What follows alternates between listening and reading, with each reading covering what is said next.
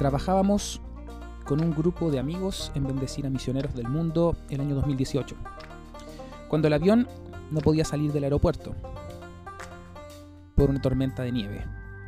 Durante varias horas, por primera vez, sentí en parte lo que significan las emociones del encierro, con poca ventilación, las muchas personas juntas en un vuelo corto y de línea económica, mis sentidos agudos a los desajustes de los otros pasajeros y sintiéndome representado, con uno que comenzaba a inquietarse y a ofuscarse con los tripulantes.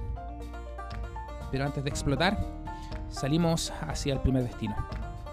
El atraso nos hizo no poder llegar a la conexión siguiente, por lo que arribamos a un hotel en un lugar donde no pensábamos nunca estar. Al ir a nuestras habitaciones en el ascensor, este se cerró y quedamos atrapados, no precisamente por, por desperfectos. Creo haberme descontrolado, salió de mis cabales. No fueron largos minutos, pero el ahogo me superó. Mostré lo peor de mí.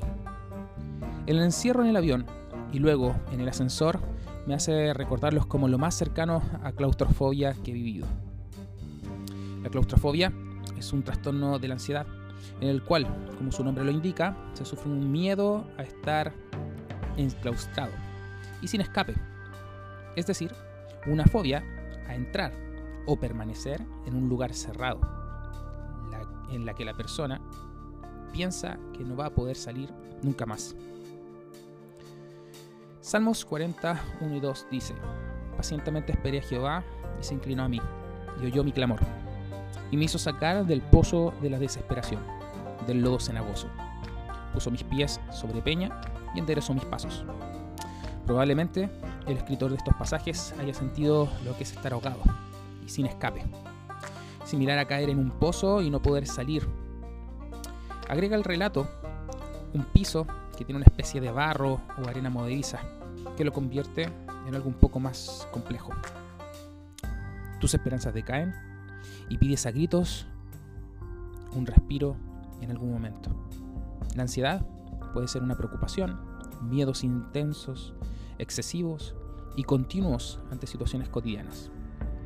¿Has experimentado esta sensación de ansiedad y miedo?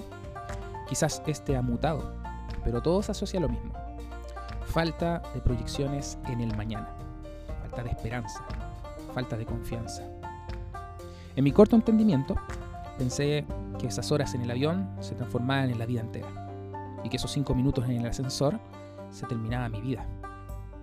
Dios nos dice que esperemos pacientemente y le pidamos. Todo es pasajero. La vida misma es frágil. Un día estamos, al otro no.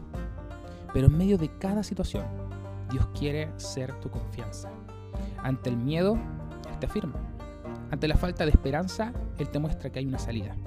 En tu preocupación, Él te da soluciones. En tu tristeza, Él ofrece su hombro.